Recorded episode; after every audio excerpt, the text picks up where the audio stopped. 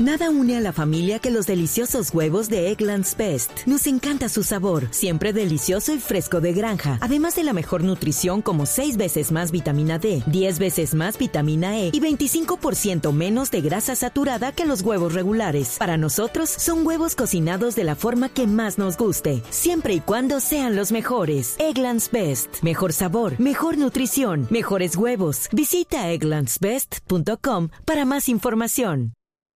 you. Piedad Córdoba sin duda es una de las políticas que más eh, conocen los colombianos. Ha sido una mujer aguerrida defendiendo los acuerdos de paz, ha sido una mujer controvertida y es noticia esta semana que termina porque ha hecho una denuncia muy grave ante la fiscalía sobre supuestos intentos de extorsión de algunas personas que podrían haber sido personas cercanas, trabajadores o alguien que fue asesor suyo. Nos atiende a esta hora la ex senadora Piedad Córdoba. Doctora Piedad, bienvenida al radar de Blue Radio. Gracias por estar con nosotros. A todos ustedes, muchas gracias por llamarme y muchas gracias por el interés en las denuncias que tuve a bien eh, hacer ayer con la Fiscalía General de la Nación. ¿Qué fue lo que pasó? ¿Quién la está extorsionando? Bueno, mira, yo creo que detrás de esto hay gente muy poderosa que está buscando hacer daño. Eh, es una seguidilla de cosas desde hace rato. Hace exactamente ocho días em, se entraron a, mi, a la casa nuestra en Medellín, eh, supuestamente con para hacer una, un, un robo. No se llevaron sino los computadores y los teléfonos eh, golpearon fuertemente a mi hijo menor, le cogieron 14 puntos en la cabeza, eh, le tuvieron que mm, hacer una operación quirúrgica en, en uno de los dedos y mm, hace pocos días me llegó una, información, un mensaje, supuestamente como que anunciándome que hay una investigación federal para uno de mis hijos. Ya todo eso está en manos de la fiscalía. Yo por eso creo que mucho más allá de los asesores hay gente que no sé por qué quiere hacer daño, porque yo realmente estoy en este momento muy marginada, inclusive de la política. ¿Quiénes pueden estar detrás de esto? Cuando habla de personas muy poderosas, ¿quiénes podrían ser? Pues yo no sé realmente, porque mira, Ricardo, yo no tengo realmente ningún negocio en Venezuela, yo no tengo ningún contrato, no tengo ninguna sociedad con absolutamente nadie. Eh, mis relaciones se han limitado fundamentalmente al tema cuando fueron las liberaciones, que fue un tema humanitario. Eh, cuando me invitan a algún evento, voy, como fui al evento de mujeres, como fui al evento del PCV, pero de resto yo no, pues yo no, ni tengo información sobre nadie, ni tengo nada que me pueda como incriminar. Entonces, yo no sé por qué eh, la han cogido conmigo de esta manera y sobre todo tratando de, presionar información que yo no tengo, o sea, que, yo no, no, no tengo ni la menor idea, pero fundamentalmente eh, es una situación muy, muy, muy difícil porque de todas maneras asusta los mensajes, las llamadas, las presiones. Eh, a un hermano mío, el menor que ni siquiera vive en Colombia, hace eh, ocho días también lo extorsionaron y él no fue capaz de decirle, la, como hice yo, de hablar con la, con, con, la fiscalía, sino que entregó la plata. Entonces, yo no sé, yo no entiendo realmente qué es lo que pasa. Y lo que intentan es vincularla con, con los escándalos de corrupción que hoy están en el gobierno venezolano. Pues yo no sé porque realmente, Ricardo, yo no tengo nada, nada, nada, nada que ver con nadie allá. Yo escasamente, eh, vuelvo y te repito, he ido a Venezuela, eso se puede verificar. Yo tengo mis amistades allá, yo soy una persona muy leal, muy grata y no me voy a poner a hablar mal ahora, simple y llanamente para, para congrasarme con quien a la hora de la verdad ni siquiera está conmigo. Pero pues a mí no me pueden vincular con nada porque yo no tengo nada allá, nada es nada, nada en absoluto. No, claro, pero digamos que quieren, intentan eh, extorsionarla señalando de que tendrían información contra usted por el caso PDVSA y por el caso de Alex Saab. No, yo creo que pues yo no creo que sea, no sé, porque yo realmente no tengo ahí tampoco ninguna eh, negociación, ni contratos, ni puestos, ni nada, nada es nada. Pero sí eh, tratando de, de, decir que yo era muy amiga de Iván Márquez, que yo era la mano derecha de Iván Márquez, que mm, cosas que no son que no son desconocidas por la opinión pública, porque las liberaciones en su momento las hice con ellos. Eh, la gente que tenía que estaba secuestrada por las FARC, retenida por las FARC, la tenían ellos y toda todos los acuerdos para liberarlas fui yo personalmente quien los hizo. Ahí no hubo absolutamente nadie más.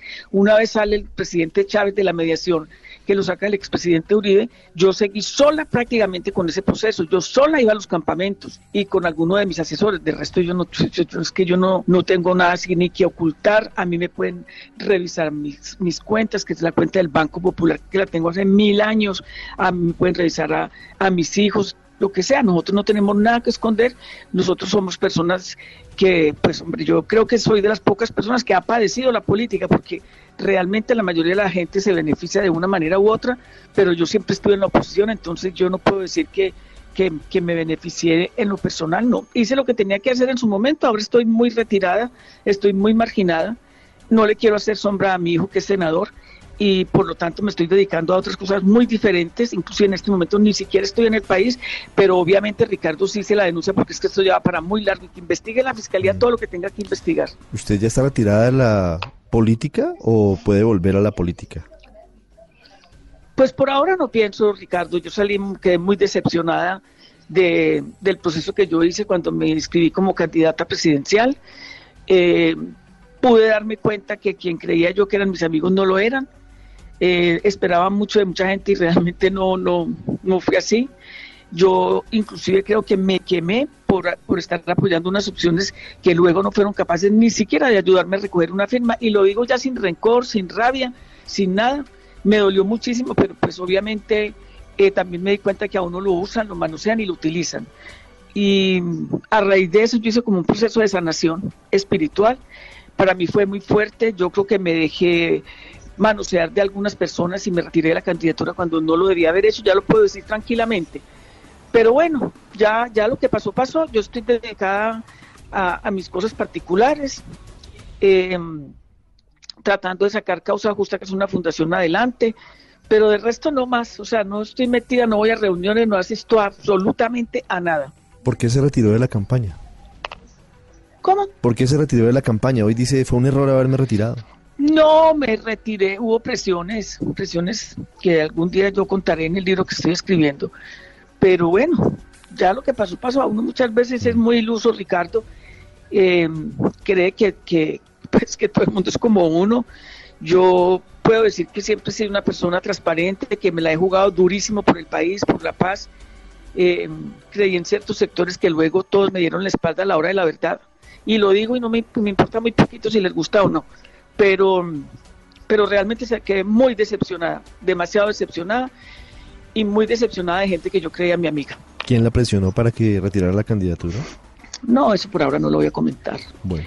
De todas maneras fue un, un proceso muy duro, muy, muy duro. Fue extraña esa, esa decisión suya en su momento y, y hoy usted dice que fue un error y que hay presiones detrás.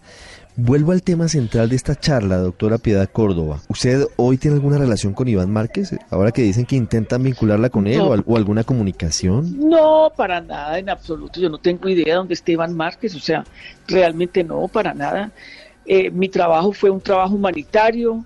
Yo participé eh, muy calladamente y yo diría que muy a la sombra eh, para, para lograr los acuerdos de paz. El país se dio cuenta que yo no figuré absolutamente en nada, pero trabajé muy duro y ayudé muchísimo para que sucediera, pero ya de ahí para allá no más, o sea, yo, yo estoy muy marginada absolutamente de todo. Sí. Hoy, ¿cómo es su relación con Nicolás Maduro y con el gobierno de Venezuela? A ver, yo hace mucho tiempo no, no me veo con ellos. Yo estuve en el Congreso del PCV, que me parece que fue como en julio, algo así, no recuerdo, o en agosto, no, me acuerdo bien. Eh, él estuvo ahí, nos saludamos, pero no, no tuvimos oportunidad de hablar, simplemente el saludo yo siempre viviré eternamente agradecida con ese país, porque nadie, mire Ricardo, nadie, yo jamás he hablado de estos temas, nadie sabe lo difícil que fueron las liberaciones, pero sobre todo lo duro que fueron, porque fue para mí eh, un reto muy grande humanitario, sola prácticamente, y quienes ayudaron y quienes me, me apoyaron fueron realmente eh, Venezuela y en ese caso específico eh, Nicolás Maduro, que era el ministro de Relaciones Exteriores, quien delegó Chávez para que me apoyara en todo lo que más se pudiera. Y pues obviamente, mm, pues yo no tengo sino gratitud, cariño y afecto y lo que más deseo yo es que Venezuela salga adelante con sus problemas. ¿Cómo veo la situación de Maduro y de Venezuela? Pues hombre, lo que pasa es que se especula mucho, se habla mucho, un bloqueo trae consecuencias tan nefastas como las que está trayendo para el pueblo venezolano, eso no debería ser así. Yo participo de la, de la, de la decisión del gobierno español que dice que en lugar de, de, sanciones económicas, de bloqueo, lo que se debe propiciar es un diálogo y sobre todo partiendo de la base que nuestra Carta Magna, la, Corte, la Carta Constitucional, eh, habla precisamente del respeto hacia las decisiones internas de un país, habla de los lazos de latinoamericanidad y yo participo de eso. ¿Usted ve posible que exista un, un enfrentamiento bélico con Venezuela? Ah, yo no creo en eso sinceramente que yo no creo en eso. Y mal hacen quienes asusan y chuzan, mm. porque uno no puede decir me trasteo de país y me paso para otro para no ser vecino de Venezuela. Ahí estamos ahí estamos.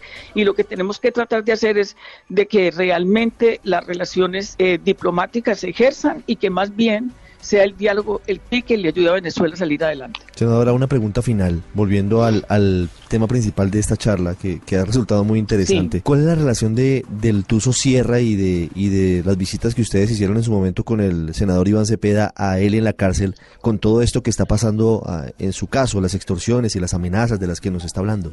Mira, Ricardo, el Tuso Sierra es un delincuente, es un farsante. Yo vi a ese señor una sola vez y en ese momento ni Iván Cepeda era senador, no era congresista, era, era los únicos congresistas que fuimos a esa delegación, que cuando quieran con mucho gusto yo les entrego la resolución del Senado, porque yo lo tengo hace 10 años, tengo la, el informe que nosotros hicimos para el Congreso de la República, eh, la certificación de, la, de Carolina Barco, que era la embajadora en Estados Unidos, bueno, todo lo que hicimos. Nosotros estuvimos allá en la cárcel donde estuvo también Mancuso, estuvo el Tuso, estuvo otra gente ahí, nosotros visitamos a Don Berna, mucha gente, con el tema precisamente de las víctimas.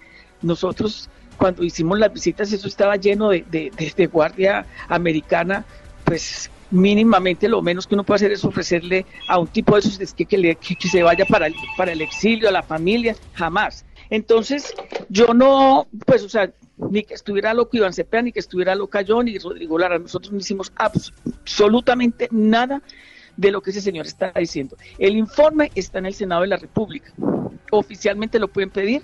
Yo tengo copia, obviamente, porque yo guardo sus documentos y les puedo mostrar qué fue lo que nosotros hicimos, de qué hablamos. Es más, eh, a mí cuando me tocó ir donde don Berna, don Berna me pidió el favor de que le ayudara a sacar a los hijos del país para que les dieran la residencia en Argentina porque los estaban amenazando. Yo saqué a los hijos de don Berna del país directamente con Cristina Kirchner y le conseguí la residencia a los hijos de él en Argentina y ayudé a los hijos de Mancuso. O sea, hay muchas cosas que no se saben, entonces por eso me parece importante eh, esta, esta charla para aclarar cosas que se puedan saber. Claro.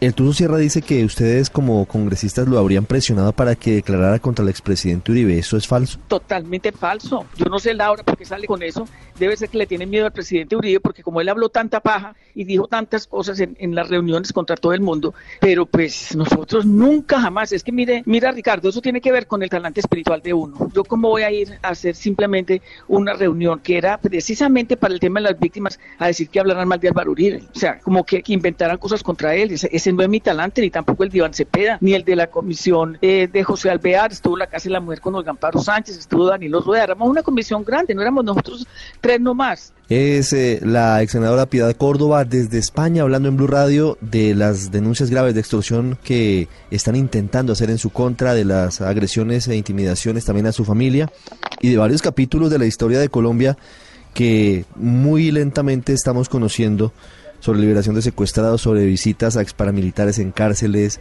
sobre tantas cosas que todavía no se conocen. Doctora Piedad, gracias por estos minutos para los oyentes de Blue Radio. A ti, muchas gracias Ricardo. Te mando un beso y un abrazo.